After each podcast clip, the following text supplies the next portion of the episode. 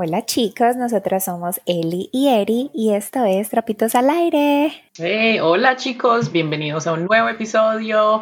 Eh, estamos súper felices de estar otra vez aquí con ustedes de nuevo. Muchas gracias por seguir escuchándonos y por mandarnos todos sus mensajes de lo que les ha parecido estas casi siete semanas ya que llevamos haciendo el podcast. Súper contentas las dos. Total, nosotros que empezamos y dijimos, no, esto se va a ir una semana, bueno, dos semanas y ya nos va a tocar cambiar el tema porque ya no vamos a hablar de esta pandemia y no, ya son, estamos en el día 69.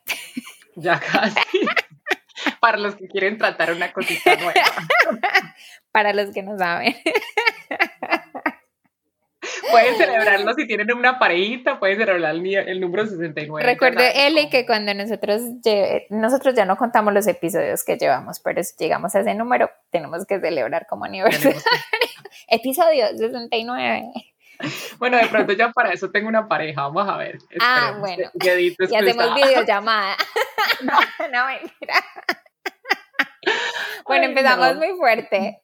Sí, sí, no. Bueno, entonces otra vez, pero otra cosa que es muy chévere es que eh, ya están cambiando las cosas en Estados Unidos a lo menos y en muchas partes de Europa y estamos saliendo de lo peor que fue lo de la pandemia. Ya los lugares están empezando a abrir, o sea, vamos creo que por la fase número uno, a lo menos en los Estados Unidos, vamos por la fase número uno en muchos de los estados, entonces muchos lugares ya han empezado a abrir Muchos restaurantes pueden abrir si tienen eh, como unos patiecitos afuera donde se pueda sentar la gente y eh, poquito a poquito. Yo sé que en Europa ya van por la fase número dos, que es donde creo que la gente se puede juntar más de 10 personas. Los centros comerciales ya los están abriendo. Los centros comerciales, sí, que me parece loquísimo lo de los centros comerciales porque son lugares que pues es mucha gente. Son cerrados, son lugares cerrados sí, y que entra muchísima gente y que está, todo, pues el mundo quiere caminar alrededor de los pasillos y entrar los almacenes y, y todo se queda ahí, pero, pero en Europa está Sí.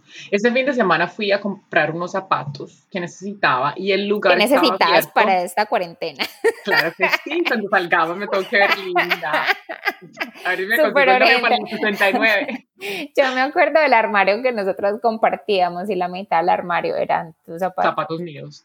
zapatos míos. No es, no es que cuando con, con, mi ex en Corea, yo siempre no, me sentía súper mal porque cada que compraba un par de zapatos sentía que los tenía que esconder porque él siempre me decía, otro par más, otro par más, otro. Y yo, ¿No te ese video que están mostrando que son las mujeres de, de, compras y llegan y se esconden y el hombre está como Así, era yo, así era yo. Y él me decía, es que esos son unos zapatos nuevos. Y yo, ay, no, usted no se da cuenta de las cosas que yo tengo. Y como él y yo vivíamos juntos, obviamente, así me tocaba eh, esconderlos porque él, pero ay, sí, eso es como mi, eh, como mi lo que me, siempre sí, te gusta mucho. Los zapatos, los zapatos siempre. O sea, como que bolsos y ropa y cosas así, no. Pero bueno, me tocó comprar unos zapaticos y no unos tenis de correr porque ya se me dañaron los míos. Y fui y fue súper interesante porque como que hay que hacer línea para entrar si hay mucha gente y hay unas como unas cositas en, en el piso que te dirigen a dónde llegar. y dicen, flechas Sí, como unas flechitas que te dirigen. Y la señora nos dice, ahí mismo que se traten unos zapatos, los tienen que dejar en un lado porque los desinfectamos y los volvemos a ah. guardar. Pero súper interesante, porque obviamente cualquier cosa que toques, tienes que ser muy cuidadoso, te dan como que hand sanitizer, pero no sé. Ah, y otra cosa que me dijeron, en los malls no te puedes tratar la ropa, pero tan interesante, o sea, si te llevas la ropa para tu casa, no te sirve y la devuelves, que no es la misma bobada. Sí, pero me imagino que no es tan constante la gente que va a devolver la ropa y creo que de pronto la desinfectaría. Ah, no sé. A mí también me parece, sí, me parece muy loco que ya estemos entrando en este, en este punto y nosotros en la empresa también tenemos un montón de, desinfectantes en todas partes. Ay, sí, tú ya volviste a la oficina. Ya llevo, esta es mi segunda semana. Eh, es súper chévere porque cada vez que entras tienes que decir eh, yo creo que has estado cuando yo estoy en las mañanas hablando contigo, tienes que decir, I don't have any symptoms. No tengo ningún síntoma. Así eso es lo primero que uno debe decir. Y luego dice, buenos días. ¿Te chequean, si tienes fiebre? No, no, pero es como que tú tienes, eh, hay unos síntomas en la puerta, uno como dice fiebre, eh, de diarrea, eh, dicen, pues como varios de los síntomas, debilidad. Entonces tú lees eso y luego cuando tú entres, lo primero es que tienes que decir, como tú quedas en cámara, tienes que decir, no tengo ningún síntoma. Y ya luego dice, entonces la primera vez yo no vi esa letra, sino que yo dice, good morning, así pues como toda ah. sonriente y ellos como que todos serios, y es que no leíste la entrada y yo, ah, no, es que no, es que lo primero que tienes que decir es, entonces yo me salí y volví a entrar y yo, ah, no symptoms, good morning.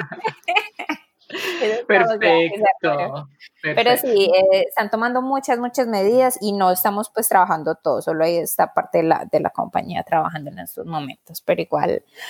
Bueno, hablando de síntomas, esta mañana aquí en Connecticut ya están empezando a ofrecerlo el examen un poquito más a, a cualquier persona si no tenga síntomas. Y me lo hicieron y hoy me llamaron y es negativo. Entonces, uh, ya estamos bien. Pero eh, hace dos días que estábamos de festivo aquí en Estados Unidos, salí por primera vez a un restaurante y me sentí súper rara. O sea, como que tocando todo, pero súper interesante porque te dan pitillo, te dan todo es, a plástico, los vasos a plástico. O sea, tomarme un cóctel, un vino plástico fue la cosa más rara del mundo. Entonces, el vino en, en vaso plástico, la comida. Sí Usted ha tomado vino en bolsa. No, sí, yo tomaba vino de todas formas, pero es como que estoy pagando 10 dólares. Ah, bueno, sí, yendo a un restaurante. Ah, no, yo tomaba vino hasta, no sé, es que la mano, no, no, no, tampoco, pero... boca a boca. Sí, pero pues obviamente uno está pagando 10 dólares por un vaso de vino en un restaurante y te lo traen, es que en un vaso plástico con la comida y es que para cortar la carne con cosas de plástico. Bueno, pero ya se ve que los restaurantes se están adaptando a esto y eso es lo que tenemos que hacer. La verdad, no podemos parar de vivir. O sea, es, es muy triste y sí puede ser muy peligroso, pero igual tenemos que adaptarnos a esto. Y esto nos puede servir de entrada a nuestro tema, porque estamos hablando de adaptarnos. ¿Cuál es nuestro tema de hoy, mi querida Eli?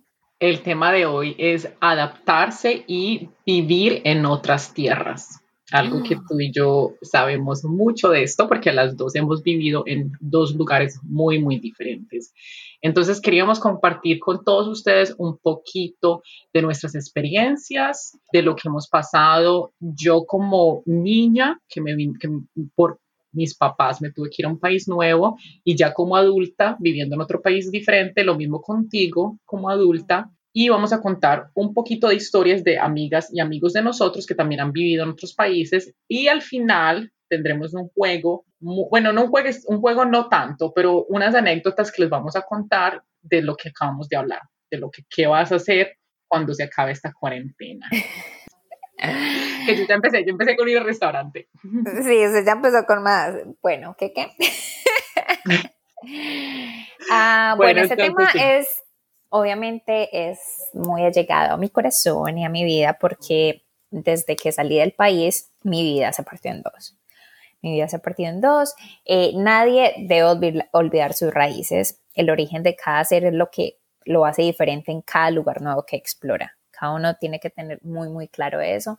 Eh, hemos escuchado mucho la palabra, por ejemplo, exótica, y antes solía tener como una connotación negativa, pero ahora suena adecuada, además aún cuando eres tan, tan diferente a los demás. Eh, ir a un país en estos momentos de donde sea, de donde sea que eres. Cuando, por ejemplo, en Colombia llega un americano y entonces todo el mundo es atraído por el gringo, porque los ojos, un europeo por lo alto, por lo mono, es lo mismo nos pasa a nosotros. Nosotros como colombianos tenemos nuestro acento es muy fuerte, la forma de vestirnos es diferente, el estilo, el sonido de nuestra voz. Entonces, cada vez que vamos a un país o asiático, o europeo o aquí mismo en, en Estados Unidos, marcamos la diferencia. Entonces, y no te creas que solamente si es un país tan diferente, porque mira que es muy interesante para mí. Yo he viajado como casi cinco veces ya a Puerto Rico, es un país que me encanta, tengo muy buenos amigos y amigas que son de Puerto Rico y cada que voy les encanta. O sea, y empezó como esa, tenemos una conexión muy interesante con Puerto Rico por la música, por el reggaetón, pero también ellos viendo telenovelas y viendo series colombianas son obsesionados, les encanta el acento, les encanta las mujeres, la forma de ser, la comida. Entonces es muy interesante porque obviamente son latinos, hablan el mismo idioma de uno, pero es la diferencia de cómo se lleva uno o sea, como uno es como el estilo de vida de uno, las culturas, la forma de hablar, ese acento, entonces es muy interesante. Es como ir a Argentina, es como ir a Brasil, obviamente. Entonces, aunque no sean tan diferentes, uno sí de todas maneras sale como siendo un poquito exótico para... No, yo creo que todos los, cualquier país, o sea, saliendo incluso Venezuela, que es nuestro país hermano, cualquier país, el acento y, e incluso la forma de vestirse, la comida es diferente, el nombre como, como ah, incluso la arepa, la arepa, en Colombia es diferente a la arepa venezolana, o sea, las empanadas. las empanadas son, son cosas que todos, todos tenemos esas diferencias y nos llaman la atención y, y muchas veces nos sentimos avergonzados en la parte personal por tener un acento tan fuerte pronto cuando hablo inglés o cuando hablaba en coreano que, que yo me siento intimidada y me siento apenada, pero que otros lo pueden disfrutar y se, y se sienten bien al escucharme por el acento. Pero eso obviamente son cosas como de, de nuestra, de nuestra vida. Ya que tú dices que nos recuerdan eh, tus amigos los puertorriqueños y que dicen que el acento es, y me agrada mucho porque yo lo que quería comentar es que me gustaría que todas las personas que viajemos siempre al exterior y creo que lo hacemos como colombianos especialmente, estoy hablando más que todo como los colombianos y cualquiera que, cualquiera que salgan de su país a otro, es que sean un ejemplo positivo porque como países llevamos una carga súper fuerte de nuestros antepasados. En Colombia cada vez que uno dice, ah, eh, yo vengo de Colombia, te dicen, ah, ¿te has visto narcos? O entonces Pablo Escobar, ¿sabes de Pablo Escobar? Ay, ¿qué tal la droga o la prostitución? O entonces un montón de temas negativos que antes me pasaba muchísimo, muchísimo y creo que te ha pasado a ti, le ha pasado casi todas las personas que hemos viajado a otros países y decimos que somos de Colombia, que llega una, es una carga de, de nuestros de nuestros antepasados, o bueno, y aún yo sé que hay, hay violencia y en todas partes hay violencia, pero pero no, no es todo lo que se debe remarcar. Sí, y yo creo que eso, no, sí me ha pasado definitivamente mucho. Yo creo que es una carga que todos los países y todas las culturas tienen que ver. Ah, por ejemplo, si te pones a pensar, ah, que si eres chino, mira todo lo que está pasando ahora con China. Con las comidas, y siempre han dicho que Con las comidas, y es que, hay ese chino. O por ejemplo, en Colombia que dicen, ah, chino cochino, las personas que son así, y en verdad... Pero hay unos chinos muy cochinos. Bueno, sí, un poquito, pero, pero son estereotipos, un poquito. Pero, pero lo puedo decir porque viví con chinos, viví con chinos, hay unos chinos. Sí. Hay muy buena gente, pero hay de todo, hay de todo. Exacto. No, y, y, mira ahora a Venezuela, las cosas como están de, de, de, tristes y de fuertes en Venezuela. Entonces, tener que cargar con eso, con Maduro y con las cosas malas y feas que están pasando en el país, pero estoy completamente de acuerdo contigo que sí eh, creo que ya lo he aprendido a, tomar de una mejor manera y gracias a Dios me parece que Colombia ya es un país que en verdad es demasiado positivo lo que nos están diciendo sobre Colombia. Ahora la gente está viajando. Eh, antes de todo lo que está pasando en este momento, eh, el turismo estaba creciendo demasiado. Y por mucho que, por ejemplo, a mí no me, a mí no me gusta Narcos, nunca lo he visto, no me parece. Tampoco. no, me, no me gustaría verlo, no quiero verlo.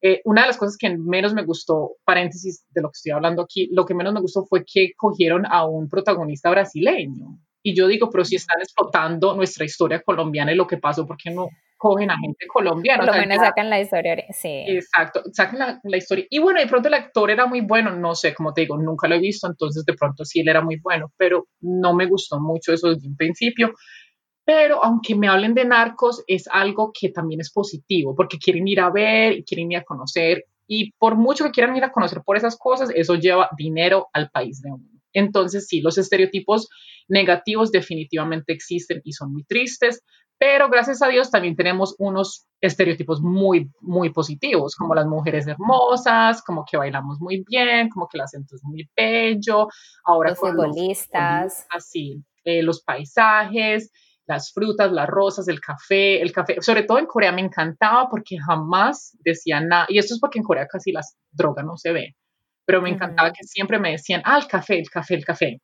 Eso fue súper bello. Yo estuve en un eh, reinado en Corea y yo representé a Colombia y cuando me veía la gente era súper linda porque todos como que, ah, copy, copy, copy, como se dice café en, en coreano. copy, copy. Entonces salían detrás corriendo, ah, Colombia, copy, y se querían tomar una foto conmigo. Pues, yo sé. y las colombianas tienen mucha fama, las mujeres sobre todo tienen mucha fama de ser muy bellas. Sí, entonces, entonces sí, hay una, hay una marca que están lanzando en Medellín, es uno de mis amigos muy cercanos, Pedro Pablo, y la marca se llama, el hashtag es Somos más que Pablo, y la idea es decirle al mundo, somos más, somos mucho más que Pablo. Entonces, por si quieren mirar, ellos montan muchas cositas ahí en el Instagram sobre esto y la idea es, eso, apoyarnos entre nosotros, entre nosotros mismos y mostrarle al mundo lo que somos. A mí, yo tengo una anécdota, eh, había un, bar de jazz en Corea, en un restaurante, en un hotel, yo no sé si fuese conmigo, había una banda, me gustaba mucho porque había una banda siempre en, vivo. En Gyeonggi-dan, sí, en el hotel, JJ. Ajá. Eh, ese lugar es muy bueno para hacer networking, para hacer relaciones. Va mucha gente de negocios, porque como es un hotel, ese es el bar del, del, del hotel. Entonces, las personas que se están quedando por eh, viajes de negocios van a este bar todo el tiempo. Entonces, es súper chévere como para conocer otras personas, para hacer esas relaciones, para hablar de tus proyectos, escuchar otros proyectos. Eh, entonces, es muy fácil relacionarse. Yo estaba escuchando música, yo estaba con una amiga y un señor de yo creo que estaba casi que en los 50 años. Él se me acercó muy alto, tenía un acento muy fuerte en inglés y me pregunta, wow, ¿de dónde eres? Entonces yo le dije, ah, soy colombiana. Y él me dice, ah, I can tell. Como lo puedo, pues me lo ah, imaginaba. Me dijo, me lo imaginaba. Y yo, sí, ¿por qué? Pues yo me sonreí, yo pensé, ah, I can tell porque eres bonita, no sé. Toda convencida. Y me va diciendo, es que por tu nariz. Entonces, yo, mi nariz es neatica. Pues yo siempre he dicho que mi nariz es neatica. Entonces yo digo, por mi nariz, ¿cómo así que por mi nariz? Y es que sí, él, ojalá me pudieran ver, pero él hizo una expresión con sus dedos y aspiró, como cuando las personas hacen coca. ¿En serio? Así. Y me dijo así, por tu nariz. O sea, me quiso decir, sí, tienes eh, nariz de, de, que haces coca, como todos los colombianos yo me quedé en una sola pieza. Literal, estoy aquí, así. Yo le dije como, yo le dije, qué ignorante eres. Tú le dices eso a todos los colombianos que tú conoces. ¿De dónde eres? Y me dijo, soy alemán. Y yo entonces a vos te encantaría que te estuviera hablando de Hitler y del holocausto. Vea, yo me regué como una loca a, decirle, pero obviamente en un, en, un, en un, tono de voz muy calmado, pero empecé con, y él se quedó como, no, lo siento, solamente quería hacer un chiste y yo nunca en la vida le vuelvas a decir es un colombiano, nunca entres en un tema de conversación de esa manera, con absolutamente nadie, respeta, respeta porque, y yo, a mí me dio demasiado, vea, acá me estoy calentando. entonces él como que, no, lo siento, lo siento, te invito a un trago, y yo, yo no necesito ningún trago. Sí. Trago. A mí no me invite nada, simplemente no hagas tus comentarios tan estúpidos. ¿Cómo voy a decir que yo tengo nariz de, co de ¿cómo se dice? Cocainera. Yo no sé de drogadicta. Sí. No, y pero y también te acuerdas, también te acuerdas esa vez en Nueva York que tú y yo estábamos juntas y se te acercó ese chico eh, gringo y te empezó a preguntar cosas, es que de, ah, que porque estás aquí, que te casaste por los papeles. Sí, idiota. Yo no entiendo cómo quieren conquistar a alguien con preguntas tan tontas. la historia de eso es que estábamos en un bar en Nueva York y estábamos como que bailando. Y en un momento... Éramos puras mujeres. Éramos todas mujeres, Sí. Y en un momento este chico, un americano, un gringo, se le acerca a Erika y le empieza a hablar pero la forma en que él se le te acercó, te empezó a hacer preguntas, ah, ¿de dónde eres? Y cuando tú le dijiste que eras colombiana y te preguntó como, ah, si tienes novio, si estás casada, y tú le dijiste, sí, estoy casada. Y él como que, ah, ¿y con quién? Y tú le dijiste, con un americano. Y él como que, ah, entonces te casas porque estás aquí, te casaste por los papeles. Y, y, tú me acuerdas lo que yo le dije. no, no me acuerdo qué fue lo que le dijiste. Y yo, tú eres detective, me estás investigando, tú eres un detective de inmigración, ok.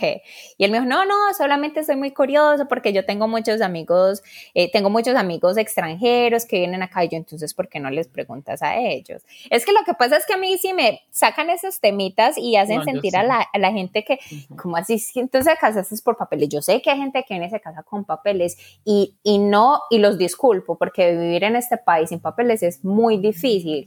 Y es un país que tiene muchas oportunidades y hay gente que se tiene que casar por, por papeles, pero tú no puedes entrar en una conversación y decir una barbaridad de una persona que no conozcas, pues cada momento su cosa y su lugar. Bueno. Sí, no, y yo también me quedé porque él se me acercó a mí después y me empezó a decir, ah, habla por favor con tu prima, decirle que era un chiste, que yo no sé qué, y yo, ¿Usted cree que usted a mí me va a ganar con decirme esas cosas? Yo también soy colombiana y yo también estoy aquí. Y yo me quedé como que este loco qué. Y eso es lo más o sea, eso es lo más interesante de todo, que como tú dices, como el alemán y el americano, los dos te estaban, te estaban tratando de tirar los perros. Y esa es la mejor forma que pudieron haber encontrado de todo, de todo lo que tuvieron poder, a poder dicho en ah, hablas español, ah, qué linda eres. Fuera sacar lo más cliché, claro, las colombianas como son de hermosas, buena representación, lo más cliché del mundo, lo más fácil de decir, pero no se van por lo más malo, lo más negativo. Bueno, entonces ya saben chicos, por favor traten de aprender un poquito de culturas, traten de, de, salirse de esos estereotipos feos que hay en cada cultura y, y sepan que en cada país sí hay cosas negativas, pero es, lo mejor es enfocarse en verdad en lo positivo, porque cada país tiene algo muy positivo, muy positivo, así sean países donde haya, hayan habido como que conflictos o guerras, cada país, sea su religión, sea sus personas, sea su comida, siempre hay algo muy positivo. Entonces, siempre acuérdense de eso. Total, Eli. Y bueno, cada... no, y, y, qué pena interrumpirte, pero eh, lo que pasa es que también uno no quiere juzgar, pero las noticias son los, ese es el medio que nosotros tenemos para aprender de los países, ¿cierto? Porque nosotros no podemos viajar a todos los 196 naciones que hay en el mundo, tenemos que aprender por medio de las noticias, adquirimos como esos conocimientos entre comillas. ¿Y qué es lo que tienen las noticias? Las noticias tienen lo negativo, usualmente es lo que más se destaca, porque somos un, mundo amarillista donde lo, Entonces en Corea, por ejemplo, en Corea, que era antes lo que sabían de la guerra entre el Corea del Norte y el Corea del Sur? Ya Corea del Sur pues ha subido muchísimo y ahora con todo esto pues del, del, coronavirus ha subido mucho la popularidad en, una, en, en un área positiva, pero anteriormente siempre era eso, anteriormente cuando estábamos allá, hay una bomba, Corea va a lanzar una bomba. Ay, sí, mi mamá me llamó tantas veces. a Corea del Sur. Y es lógico, porque esas son las noticias que le llegan a uno a este lado del mundo. Lo mismo, la, la gente asiática le llega que los colombianos, que la droga, que los latinos, que, que, que es comprensible, es comprensible, pero no hagamos estos tipos de comentarios sobre todas las personas que vienen de ese país enterémonos más, investiguemos más antes de lanzar estas cosas y respetemos las naciones. Y, si no tienen nada lindo o nada positivo que decir, mijo, calladito se ve más bonito. O sea, literal. que es mejor callado y pregunte el nombre. Y sonríe. Y ya, suficiente, punto. Porque es que, todavía me quedo con la boca abierta de la historia que nos acabas de contar, literal. pero bueno. yo también, yo la cuento y no me la creí. Yo pensé que era por loñata y yo no, pero los colombianos no son ñáticos como yo. No, porque yo tenemos narices muy diferentes, muy diferentes. Eso es genética. Soy como que, ¿qué? Yo también me quedé como que como así con la nariz, jamás pensé que me ibas a decir eso, literal. Yo Pero bueno, entonces eh, cada una va a contar un poquito de las historias de lo que pasamos cuando nos mudamos a estos países y qué nos pareció diferente, qué nos llamó mucho la atención, en fin. Entonces, eh, ¿quieres empezar tú o empiezo yo? Eh, bueno, empecemos contigo, ya que tú vas a, las dos vamos a hablar de Estados Unidos, de nuestra experiencia en Estados Unidos, pero pronto tú tuviste la experiencia desde un aspecto de infante, tú eres, tú fuiste una niña cuando llegaste a los Estados Unidos y esa experiencia es totalmente diferente a la mía ya siendo adulta, entonces de pronto por orden cronológico tú deberías empezar. por respetar a los mayores, mentiras. Eh, bueno, eh, sí, yo llegué a los Estados Unidos como una niña, eh, tenía 12 años y fue, no fue mi decisión, obviamente, como una niña, no fue mi decisión mudarme a los Estados Unidos, fueron por necesidades en ese tiempo, en los, en los 90 en Colombia las cosas estaban muy fuertes, no había mucho trabajo y se le presentó la oportunidad a mi papá y a mi mamá de mudarnos a los Estados Unidos. Y yo sé que fue algo muy difícil para ellos tomar esa decisión. Eh, dejamos atrás a mi papá, dejó a su, a su mamá, dejamos a nuestras familias, fue algo que nos separaron a nosotras dos, o sea, nosotras, que éramos como hermanitas. Y entonces fue algo muy fuerte. Obviamente uno como niño no capta el cambio tan fuerte que va a pasar, porque obviamente uno no tiene como la oportunidad de dar sus opiniones y no, no sabe qué tanto va a cambiar la vida de uno, pero fue algo muy interesante. Yo me mudé, cuando me mudé, eh, iba para séptimo de primaria, entonces imagínate yo, una niña bien alta, bien flaca, sin saber inglés, entrando a séptimo de primaria, o sea, suficiente con todo ese montón de cosas que tiene uno en la cabeza entrando como a esos años de teenager o de cuando estás apenas empezando a crecer y agrégale venir a un país nuevo donde no sabes nada de nada. Mi hermana tenía siete años y yo creo que porque ella tenía siete años fue un poquito más fácil para ella, porque ella era una niña, una niña literal, niña, niña. En cambio yo, yo ya era colombiana, en fin, yo ya tenía como infiltrada toda esa cultura y el idioma y mis amistades y mi familia. Entonces para mí sí fue un poquito más difícil. Em, te digo que gracias a Dios estoy muy feliz y estoy muy agradecida con mis padres por haberme traído a Estados Unidos. He tenido unas oportunidades muy bellas y no sé cómo hubiera sido mi vida en Colombia. De pronto también hubiera sido muy bella. Uh, muchas personas me preguntan qué te, te, hubiera gustado haber crecido en Colombia, pero no sé responder esa pregunta porque no sé cómo sería, cómo hubiera sido mi vida en Colombia de pronto hubiera tenido las mismas oportunidades de pronto ir a la universidad, conseguir un trabajo, pero no sé si hubiera podido tener las oportunidades que he tenido aquí en Estados Unidos, por ejemplo, de viajar de la forma que he viajado yo o de conocer a la gente que he conocido yo. Entonces, porque yo, nosotros no venimos de unos como de recursos altos, o sea, entonces era como que hubiera sido como que hubiera tenido que trabajar. Y, y aquí también, yo no, es, no estoy diciendo que aquí en de Estados Unidos de la noche a la mañana nos volvimos ricas, no, pero es más fácil em, en conseguir esas cosas que de pronto en Colombia no hubiera podido conseguir. Entonces, sí, fue muy fuerte. Te digo que para mí, por ejemplo, las primeras cosas que me di cuenta, aparte del idioma, fue la diferencia entre el colegio. El colegio aquí empieza en septiembre y termina en junio. Y cuando yo llegué aquí, ya iba por mitad de séptimo de primaria. Entonces me tocó esperar como cinco meses más para volver a empezar séptimo de primaria. Entonces fue eso muy fuerte. Bueno, durante ese verano empezar a hablar el idioma, eh, eso fue muy fuerte para mí.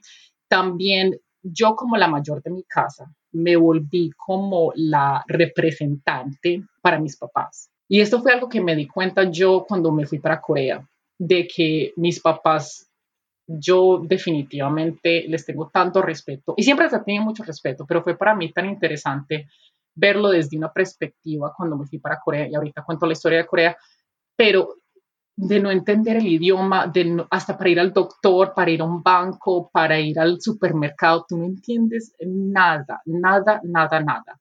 Entonces yo me volví como la representante, yo era como que íbamos al doctor y uno pues de niña, uno trata de ayudar lo más que pueda, pero te imaginas una niña de 12 años teniendo que decir a la mamá, ir al ginecólogo con ella, fue muy, eso fue como muy fuerte, pero obviamente yo siempre como que siento que he sido muy, mucho más madura de, para mi edad, digámoslo así. Entonces eso fue muy fuerte. Luego eh, las estaciones del tiempo. Yo me mudé para el norte de los Estados Unidos y aquí neva, aquí llueve un montón, aquí hace un frío que, mejor dicho, eso fue un cambio súper fuerte porque obviamente Medellín, los que conocen Medellín saben que les dice la, eterna primavera y aquí no es ninguna eterna primavera, aquí es eterno invierno. eterno invierno total. poquito, poquito de sol. Poquito, poquito de sol aquí estamos como que empezando el verano, que qué felicidad. Pero aparte de eso, las estaciones del tiempo. Y ya mientras que fui creciendo me di cuenta de otras diferencias. Em, por ejemplo, aquí usualmente se vive en la universidad, que eso no pasa en muchos países. Yo tuve la oportunidad de vivir en mi universidad, la pasé muy, muy bien, la pasé muy bien, no me arrepiento, fue cuatro de mis mejores años.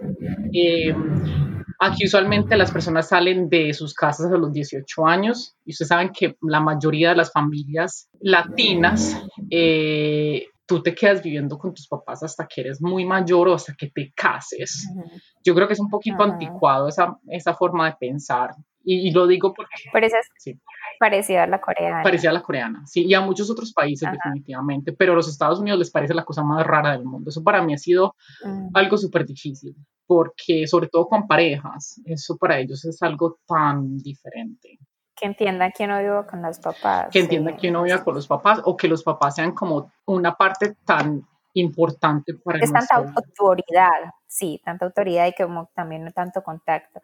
Eh, no, eso, eso sí me, eso yo, yo lo entiendo. Y quería que hicieras un, una pausa y contaras lo del campus de la universidad, porque cuando yo me acuerdo la primera vez que fue a visitarte, yo tenía, bueno, no sé, fue creo como en el 2014, 2013, la primera vez que fui y que fui a Estados Unidos, bueno, que vine a Estados Unidos, eh, a visitarte que me quedaba como por un mes. Yo tenía la curiosidad de ir a un campo. Yo, eso es como en la, película de American Pie, que uno, pues que uno esos beban y rumben y, y, creo que me quedé fue en el, en el campus de Laura, ¿cierto? en el campus de Laura, en ese tiempo sí fue Laura. Pero yo tenía una curiosidad, yo por favor. Sí, y mira que es muy interesante porque me acuerdo de esta anécdota cuando nos fuimos a hacer el road trip, que viajamos por carro por Estados Unidos, que ustedes querían ir a, Alabama, porque Alabama literal es como el American Pie, o sea, esas casas gigantes donde hay fraternidades, donde hay sororities o, sororidades, no sé cómo se dice en español. no, es que nosotros no tenemos No, no tenemos esos eh, términos. no. Entonces, pero hay fraternidad. Las sororities serían las, las casas de las mujeres. Es como la fraternidad, pero para mujeres. Pero para mujeres. Pero nosotros no tenemos esos clubs y Aquí esos clubs tan grandes, tan grandes, no sí, sí, existen aquí en el norte, pero no del tamaño que existen en el sur de Estados Unidos, que es, una, es otro tipo de cultura también. O sea, las culturas aquí también en Estados Unidos, es como en Colombia, o sea, si tú vas al, al Caribe, a Medellín, a Bogotá, obviamente las, sí, a la costa, las culturas cambian. Entonces aquí también es muy fuerte las diferencias y a mí en verdad me encantó, es muy interesante porque desde el primer año te ponen con un roommate, ah, con una pareja de cuarto, y el primer año no te dan a escoger, te ponen con cualquier persona. Y mi primer año fue horrible, me tocó una pareja de cuarto que, horrible, o sea, fue horrible. Ay, no, pasé demasiado. Pero ya después, el segundo, tercer y cuarto, tú tienes la oportunidad de escoger con quién quieres quedarte y en qué casas te quieres quedar. Y nos tocaron unas casas excelentes, la pasamos muy bien, conocí mucha gente. En verdad que fue uno de los primeros momentos en que me sentí un poquito más americana. Como que siempre me sentía muy colombiana y como que tenía el acento y todo. Y eso también fue como que como la gente me empezó a decir como que ah, eres tan exótica, eres tan diferente, pero a la misma vez tenía como esa mezcla de colombiana y americana. Eh, mira que es bien interesante porque para mí esto ha sido algo que ha sido muy difícil para mí y yo creo que muchos amigos que han vivido aquí por tanto tiempo eh, se sienten de la misma forma.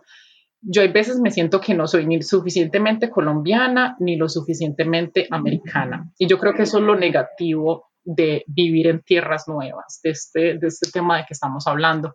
Yo siento hay veces que en inglés tengo acento, en español tengo acento, como que, como que mi... Eli, pero yo, yo te admiro mucho, yo te admiro mucho porque obviamente hoy es, tú te fuiste muy niña, tú te fuiste muy niña donde a tus 11 años, 12 años, el, tu español apenas estaba formando, o sea, la gramática apenas, yo a los 12, uno a los 12 años no tiene gramática en español en lo absoluto, en lo absoluto, uno todavía primero pues en los acentos, eh, las B, las V, eh, los verbos, la forma de, ejecutar un verbo es totalmente diferente. Y yo te admiro porque tu español es muy bueno, o sea, es muy bueno. Obviamente a veces se traba, se te traba, y a mí se me traba porque estamos hablando todo el día en inglés todo el día en inglés, en la casa en inglés, y llegamos y hacemos este podcast, por ejemplo, nos, pues hablamos en español, entonces es normal de que se mezcle, pero tú, tú tienes un inglés excelente y pues, pues un español excelente y pues un inglés perfecto. Obviamente sí, a veces sí te pueden notar. Yo le preguntaba a Daniel, Eliana tiene acento y él me dice, no, hay, hay cositas a veces que sí se le siente acento, pero no, pero no en, absoluto. Sí, es interesante porque la mayoría de las personas como que dicen que no, pero hay veces que sí, ciertas palabras que las digo diferentes. Yo de todas maneras me siento muy colombiana y yo, a mí me encanta, yo mis muchos amigos míos son latinos. es un coco. Yo sé, ay no, con esa historia, Dios mío. Eh, eh, porque, dale. Porque obviamente yo soy pues pura colombiana, o sea, yo tengo los dichos súper salidos, los colombianos. La pura criolla. yo soy 100% colombiana, bebé pero obvio a ti, pues, pues tú, estás, tú creciste acá y parte de tu personalidad fue formada por Estados Unidos. Entonces, cuando estamos haciendo el viaje en carro, que se le dice road trip, cuando estamos viajando en carro por diferentes estados acá en Estados Unidos, los cuatro que estamos con Dani y, y, otro amigo de él y tú y yo, eh, el amigo de, de, Dani te empezó a llamar Coconut. Coco, la gente Coco, sí, Coco.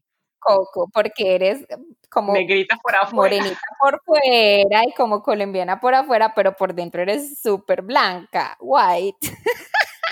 en muchos pensamientos, en muchas acciones, entonces eres como esa mezcla de los dos. Y, pero a mí me parece, pero Coco es súper exótico. El Coco es exótico, el Coco, eh, él y cuántas personas no dieran por pues, hablar los dos idiomas de una forma tan perfecta, racionalizar en los dos idiomas como tú lo haces.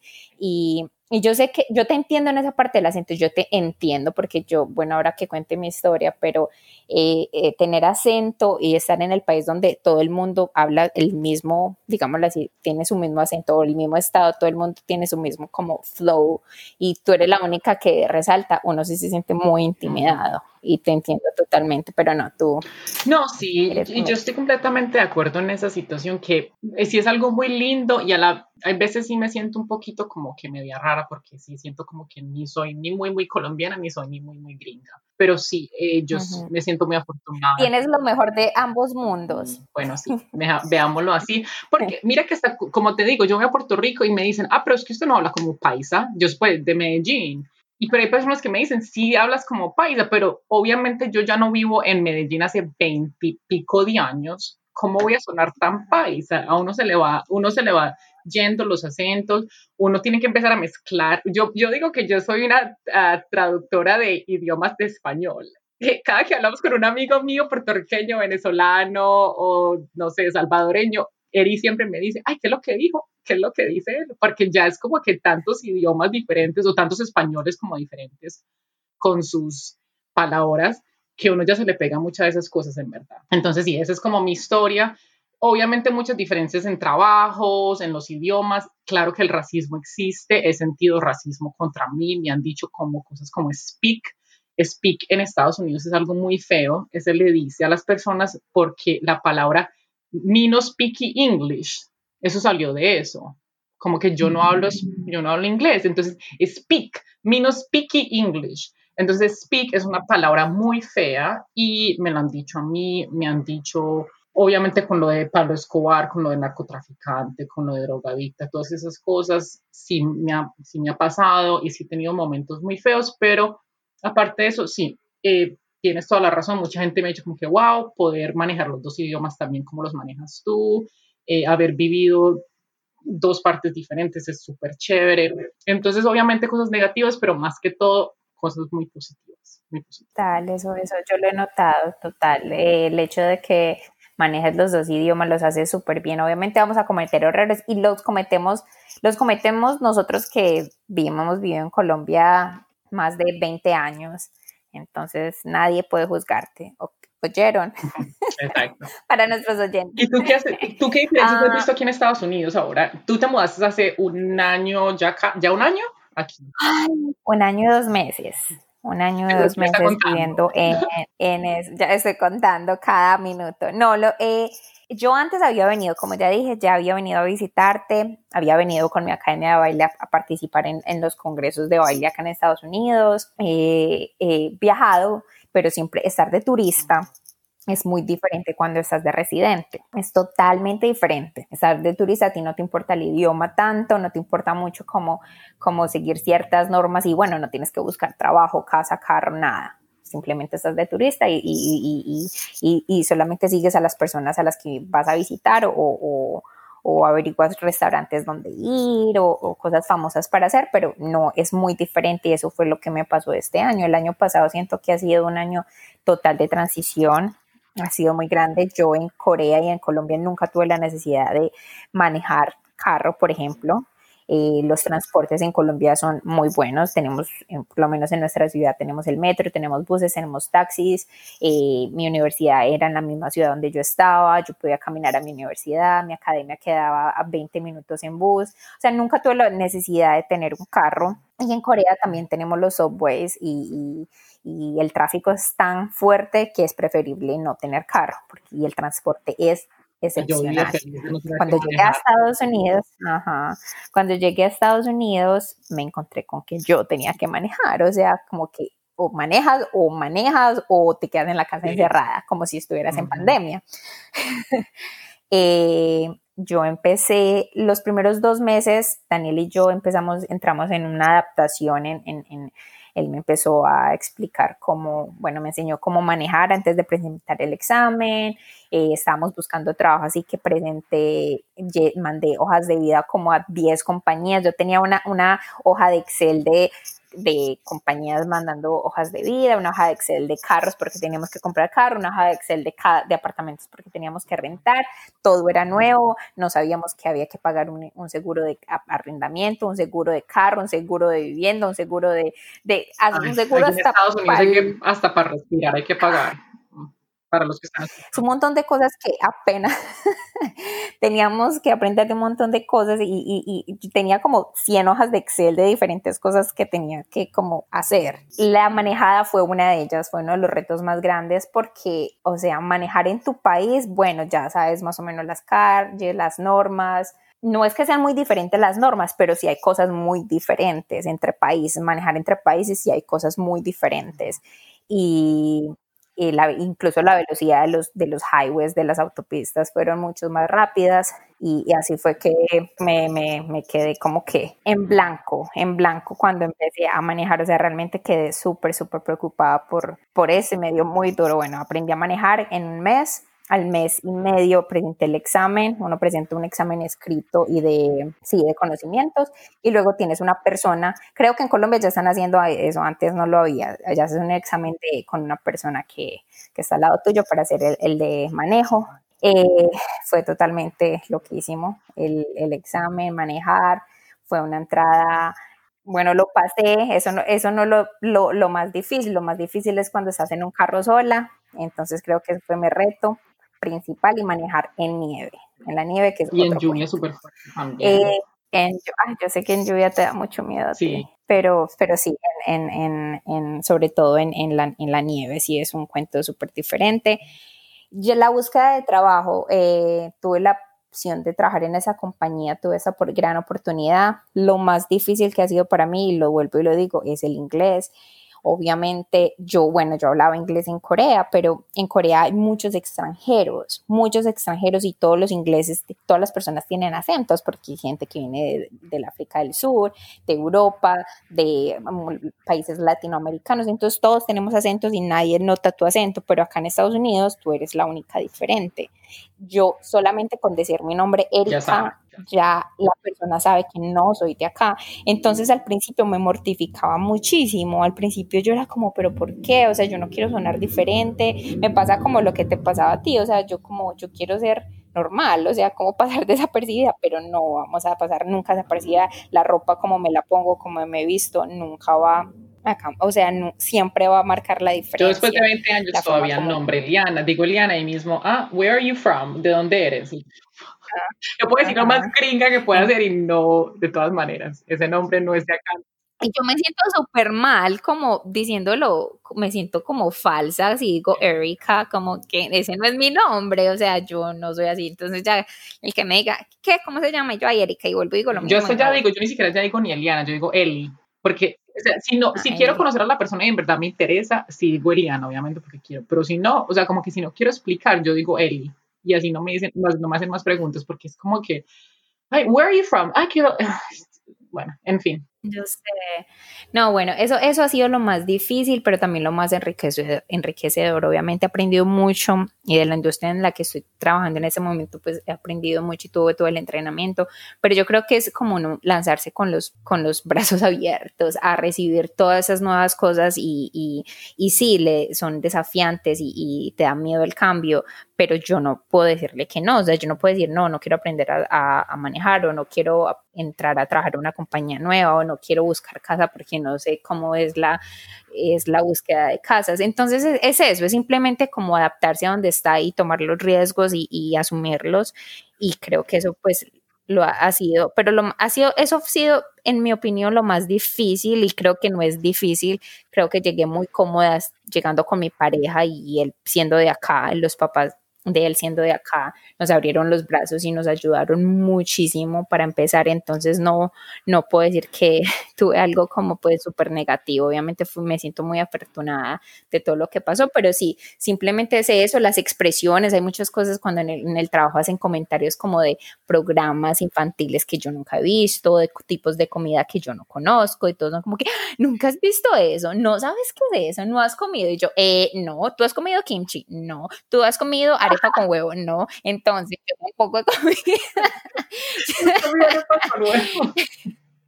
Ay, qué risa. Sí, es, eh, o sea, son muchas cosas, obviamente para lo que para ellos es común, para mí es totalmente nuevo. Yo todos los días aprendo algo diferente, pero eso es lo que no sé, hace mi vida como emocionante, lo digo así, lo veo tratando de ver en una forma positiva, simplemente sorprenderme todos los días con cosas que no, ya no, y ya hago chistes, yo misma me, me burlo de, pues yo me burlo de mí misma y, y eso es lo único que queda, porque, tomarlo pues, del lado como tomarlo del lado bueno es lo mejor yo creo. Y yo también he aprendido eso con el tiempo como que hacer esos chistes también y no como que hacerse chistes de uno mismo y ni de la cultura de uno pero cosas como que yo también digo todavía ah pero es que yo no nací aquí entonces pero mis amigos como que Diana vos sos gringa o sea no me puedes hacer esas cosas yo no yo todavía puedo hacer esas cosas porque yo no crecí aquí y yo no nací aquí no es diferente.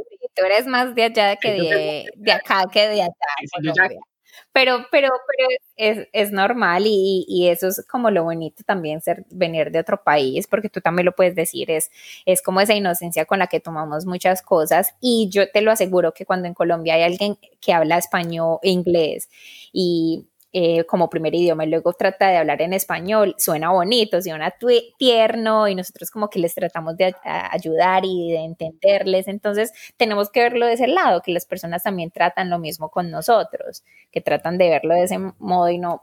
Del idioma me gustaría que, y esto es una, yo creo que un buen cambio, hablar un poquito de nuestras experiencias en Corea, porque para mí algo que yo vi es lo importante que es tratar de adaptarse a esa nueva cultura donde vas a vivir y en eso yo creo que lo que más lleva es el idioma. El, yo no voy a decir, yo no me voy a venir aquí a decir que yo aprendí coreano, no, pero para mí fue muy importante en los dos años que yo estuve ahí aprender a lo menos a leerlo, a, a palabras lo suficiente para decir cómo llegar en taxi, mi nombre, de dónde eres y cómo escribirlo. Y eso hizo tanto la diferencia para mí. Y yo sé, yo tengo amigos que vivieron allá por ocho, cinco, un mundo de años y nunca aprendieron nada. Y yo me decía como que, ¿cómo puede ser? Primero, creo que un poquito de respeto por la cultura donde estamos. Y segundo, porque te hace la vida tan mucho más fácil. O sea, no estaba diciendo que obviamente yo entendía todo, porque no. Entonces yo creo que lo, fue muy lindo lo que dijiste de tu adaptación aquí y, tomarlo con los brazos abiertos, con aprender el idioma. Y yo sé que no es fácil para todo el mundo, porque, por ejemplo, mis papás aquí en Estados Unidos, ellos llegaron ya en, en sus 50, en sus 40. Una persona de 40, 50, para ellos no va a ser lo mismo aprender un idioma que para ser para mi hermana de 7 años o para mí de 12 años. Yo sé que eso es muy difícil para ellos, pero tratar de asimilarse a esa cultura, y yo creo que el idioma es uno de esos cosas que es muy importante asimilar desde un principio. Total, total, no, es la cultura. Uno es que, como decimos, nosotros somos las personas que estamos viajando, estamos yendo al país, nosotros somos los que debemos adaptarnos, no la cultura o el país se debe adaptar a nosotros. Y lo mencionábamos con la con el episodio anterior de emprendimiento. Somos, cada vez que viajamos nos tenemos que impregnar y eso es lo bonito de viajar. Lo bonito de viajar es, es simplemente adaptar es aprender de eso y llevarnos con nosotros esas palabras. Yo tengo todavía ademanes que hago que son coreanos o, expresiones que digo que solamente Daniel entiende pues que estén aquí conmigo. Y cuando estoy con amigos que vivieron en Corea y que yo las utilizo, porque son cosas que me van a quedar y, y, que nunca quiero que se vayan, porque eso es lo que, lo que me Sobre todo a ti que tú viviste allá eh, casi seis años. Y fueron como que, fueron todos tus 20 casi. No, fueron, para mí, sí, fueron mis 20, porque yo iba, volvía a Colombia, iba, volvía, pero Colombia era para mí el lugar de vacaciones, por decirlo así, entre comillas. Corea era el, lugar donde yo estaba residiendo. O sea, te volviste como una mujer en sí en Corea. En Corea. Yo pasé toda mi niñez y obviamente aquí el resto de, de, mi vida aquí en Estados Unidos, pero para ti ese cambio fue Corea, que es mil veces más diferente que Estados Unidos. Aunque mira que Aunque mira que dos cosas que me parecieron muy interesantes a mí, que en Corea yo me sentí más identificada. Uno con lo de la familia, de lo familiar que son ellos unos con los otros y de lo de, de cómo se muestran el amor, cómo se muestran como el cariño. Y eso aquí en Estados Unidos no existe. Aquí el, el, la mentalidad americana es más individualista, entonces es diferente. En cambio, en Corea me sentí mucho más identificada con lo de la familia, con las amistades, con el cariño, como la comida, que es súper interesante porque son, eh, son tan diferentes y es tan lejos y uno se pone a pensar y uno dice, pues, yo qué voy a tener en común con esas personas, pero en verdad sí tenemos mucho más en común de lo que pensamos. Total, total. La comida, obvio, es diferentísima. La cultura sí tiene... la cultura sí tiene muchas cosas que, que se asemejan a la de nosotros. Eli, yo estaba pensando, ¿qué te parece si porque es que de Corea tenemos muchísimo para hablar, o sea, ya si nos vamos para la cultura, pues como la, la, la forma en la que vivimos y cómo nos adaptamos en, Corea fue una cosa, es una historia muy larga. ¿Qué te parece si cerramos aquí con lo de Estados Unidos este episodio y podemos dejar para un próximo episodio nuestra vida y cómo nos adaptamos en Corea? Y así terminamos lo que tenemos para este, este episodio, porque se me había olvidado que se recuerdas que vamos a destacar una mujer en cada episodio y tengo una que es perfecta para esto, se llama Lexi Alford. Ella es una estadounidense de 21 años que se ha convertido en la persona más joven en haber viajado a todos los países del mundo, superando así el récord Guinness. Corea del Norte ha sido la última de las 196 196 naciones soberanas en la que Lexi ha puesto un pie. Esta ficción surgió cuando era pequeña, ya que sus padres eran los dueños de una agencia de viaje en California y con ellos empezó esta aventura. Ella dice, entre comillas, mis padres pusieron mucha importancia en mostrarme todos los estilos de vida en el mundo y esto tuvo un impacto profundo en la persona que soy hoy. Mi objetivo final es mostrar que el mundo no es un lugar aterrador y cada cultura alberga bondad a pesar de la inestabilidad políticas. Mi misión es inspirar a, otros a elegir el camino menos transitado, rompiendo conceptos erróneos, comunes acerca de los países menos visitados del mundo y los viajes en solitario. Qué bello, me encanta. Me encantó lo que dice, me encanta ella. Eh, tú y yo hemos hablado mucho que también queremos hablar en, más adelante de cómo es viajar para cómo es viajar para una mujer sola o para una persona en, eh, solitario eh, ella me parece que a los 21, 21 años, oh my God, qué envidia. Uno con 21 años, ¿cómo ha viajado a 196 países? O sea, no entiendo, a mí no me cabe en la cabeza, pero bueno, está súper confirmada en los récords Guinness. Eh, su nombre es Lexi con X, Alford, la vamos a poner después en la descripción si la quieren mirar, ella está en Instagram, me imagino que las fotos son espectaculares y obviamente la admiramos porque pues es bueno saber que una mujer eh, haya logrado tantas cosas a, tanta, tan corta edad y 196 naciones son 196 naciones. Y no, me, me, encanta eso porque me parece que es, o sea, tan joven, tan echada para adelante y tan abierta a conocer lugares nuevos y tratar cosas nuevas, es algo tan bello. Y eso es lo que queremos inculcar con este tema, es que sí definitivamente va a dar miedo cuando tengas que vivir o, o irte por un tiempo a un país nuevo, eso es completamente normal y los miedos siempre van a estar ahí, pero llevarlo y abrirse a estas nuevas experiencias y a estas cosas nuevas que te va a traer la vida es lo más importante y lo más bello de todo, porque sí van a haber momentos feos y van a haber momentos negativos, pero aparte de eso, van a haber muchos, muchos, muchos, muchos más momentos positivos y que te van a llenar mucho tu vida. De acuerdo. De acuerdo, él. Y quiero que, ya que vamos a dejar esta, esto como, como segunda parte, eh, si las personas quieren acercarse a nosotros y enviarnos un email acerca de su historia viviendo en otro país, que les han impactado, alguna anécdota, algo que les haya, algo chistoso o algo de pronto mm, que puede ayudarnos como en forma de tip para viajar a otros países, ya que vamos a, vivir, ya saben que nos pueden escribir al final, les vamos a dar nuestros datos, nos pueden escribir su historia, que yo tengo unas que quiero contar la próxima semana, pero como conclusión a este tema, antes de irnos a nuestras preguntitas, es que viajar a otros lugares te permite tener un mayor entendimiento del porqué de las acciones e ideales de otros. Cuando viajas, le cambia la ropa al alma, me encanta esa frase siempre y siempre la digo en, en cuando viajo a otro país y monto una foto y cuando te quedas por mucho, mucho tiempo en este lugar, tu corazón también cambia. de vestimenta. Entonces recuerda que cada lugar conocido, así sea una ciudad, un pueblo, no tiene que ser otro país, debes traerte contigo mismo, contigo, tienes que traerte algo de ese lugar. Muy bello. Perfecto, ese final, me encanta. Entonces, antes de que ya nos despidamos, vamos a darles un poquito de sus anécdotas que les dijimos al principio, que es de ¿qué vas a hacer cuando se acabe la cuarentena? Y yo ya conté que iba a hacer, que fue ir al restaurante y otra cosita por ahí, pero otro día les cuento. Eh, ¿qué, ¿Qué vas a hacer tú, Erika, aparte de estudiar? Eh, no, habíamos compartido, pues yo motilarme ese cabello, motilarme porque tengo el cabello muy largo, muy, muy largo. Eso sería como lo primero, pero tú hiciste una pregunta en Instagram y qué fue lo que nos, nos, nos respondieron, o bueno, eh, dijeron, hablaron mucho de el cabello, sí, de motilarse. Bueno, yo me hago las uñas de las manos y los pies, yo me hago los, yo me hago los dos, pero yo sí sé que muchas personas, la mayoría de las mujeres sí pagan, o sea que no me quiero imaginar cómo tienen las Yo, ok, yo también digo, yo, esto va a pasar en la fase número dos aquí en Estados Unidos. En la fase número dos empieza el 20 de junio, que van a empezar a abrir los eh, salones de belleza, los lugares para hacerse las uñas y los lugares para hacerse las cejas y el waxing y todo eso. Entonces, para mí, hacerme estas cejas, que parezco ya un, es una locura esto, Helga. ¿Tú sabes esa, sí, esa Helga, la de, la, de Arnold. El unibrow, aquí, pan. Ay, no, horrible. Y em, cortarme este cabello, definitivamente me lo quiero cortar. Y aparte de eso, yo también me hago las uñas en la casa, pero me gustaría irme a hacer en pedicure. Eso me gustaría hacer. Eso es lo que me hace falta.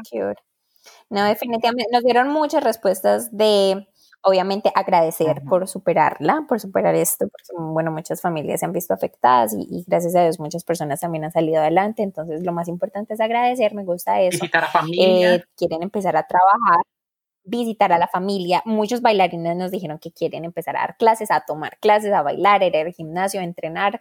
Yo sé que yo siendo bailarina, yo lo entiendo 100%, yo estaba aquí bailando en mi sala, en mi pieza, Daniel es como, está loca, baila hasta en el closet, yo los entiendo, también quiero ir a un salón, también quiero viajar, también eh, viajar, no, he hablado tanto de viajar.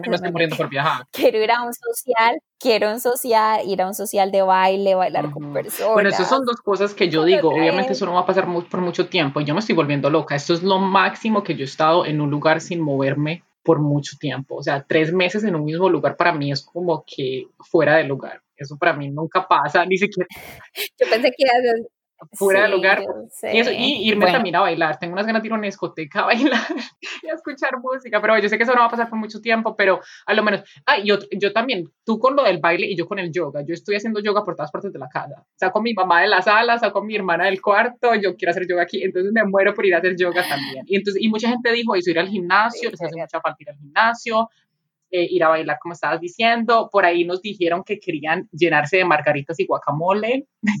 Ay, él es uno. Exacto, Emborracharse. Bueno, emborracharse uno no necesita que se acabe. La verdad, no se necesita que se acabe la, la cuarentena para emborracharse. Pero emborracharse por ahí en la calle. Sí. En la calle. Bueno, con, amigos, sí. También nos escribieron que querían ir al campo a respirar y a disfrutar de la naturaleza. Eso salió mucho, mucho, mucho. Que también, por ejemplo, aquí en Estados Unidos eh, no nos han, el toque de queda no ha sido tan fuerte como en Colombia. Entonces, aquí en Estados Unidos sí hemos tenido la oportunidad de salir y yo, por ejemplo, yo sé que tú y yo hemos caminado mucho y salido como que a hiking y eso, entonces, pero para las personas como en Colombia y en otros países latinoamericanos que el toque que ha sido mucho más fuerte, ir al campo, respirar, eh, empezar a trabajar como dijiste y por ahí nos dijeron que tenían muchas ganas de tener sexo. No fui yo, no fui yo, yo no fui la que escribí, muchachos, no le escuchen a Erika. Bueno, sí, eso sí debe ser fuerte para las personas que están solteras, obviamente. Eh, yo me les uniría, obviamente, si es. Bueno, yo también estoy como que unida ahí, pero no, no fui yo la que di el comentario, pero sí me uno a ese. Sí, yo sé, yo lo vi, yo lo vi en mensaje en Quiero tener sexo. Y el último, ¿cuál es el último? El que la mayoría de las mujeres. Hashtag COVID me volvió virgen. Y el último, ¿cuál es el último que todas las mujeres quieren ir hacia hacer? Pues yo, yo no sé, yo no porque yo lo detesté, el waxing, que sería la cera pero yo no entiendo por qué ese también llegó, ese está muy popular, la gente está desesperada por el waxing. y a mí me pareció horrible. a mí también me gustó mucho que digamos, sí lo he tratado, pero no es como que me estoy muriendo por hacérmelo, pero sí es un montón, waxing, waxing, waxing. Para las mujeres yo creo que aparte, ah, más que todo el waxing, el cabello, las cejas, las uñas y por ahí hacerse botox, escribieron también por ahí. Vamos a conocer las verdades. hace rato, esos, esas parejas que veían esas bellísimas, ya se sabe cómo es que la Pero bueno, y los hombres, obviamente, como estábamos diciendo, bailar, salir, ver a sus amigos, ir a parques, hacer picnics, bueno, yo creo que más que todo es como que las ganas de verse uno con otras personas, como que de abrazar, esa, sí, eso definitivamente. de otras personas es muy importante. Y yo me muero por ir a verte, entonces espero que podamos viajar pronto para que nos podamos ver. Yo también quiero. Pero bueno, ya saben, entonces ya estamos terminando el tema, entonces les vamos a dar la información para que nos encuentren, que es, que ya saben, nos pueden escribir por email, que es hola arroba o nos pueden escribir por Instagram, eh, nos pueden encontrar por Instagram, perdón, que es arroba trapitos al aire podcast y ya saben que estamos en Spotify, en Google Podcast, en Apple Podcast. Pero si nos googlean también nos van a encontrar como yo tengo el cerebro Apple Podcast, Spotify, Trapitos al Aire, nos dan un review, nos escriben, nos comentan y nos dejan cinco estrellitas. Sí, por favor, es súper importante para que nuestro podcast cada vez quede más, más y más verificado. Eh, como siempre, sí, compártanlo con todas las personas que puedan. Eh, yo hice un videito explicando qué es un podcast, pero si están aquí es porque ya saben de qué hablamos. Entonces, me encanta tenerlos acá de regreso. Y si son nuevos, bienvenidos. Espero que les haya gustado. Ya saben que todos los comentarios nos los pueden dar a nuestras redes sociales, a nuestro enviar correos. Y ya saben, siempre, siempre de sacar los trapitos al aire. Chao. Chao, Eli.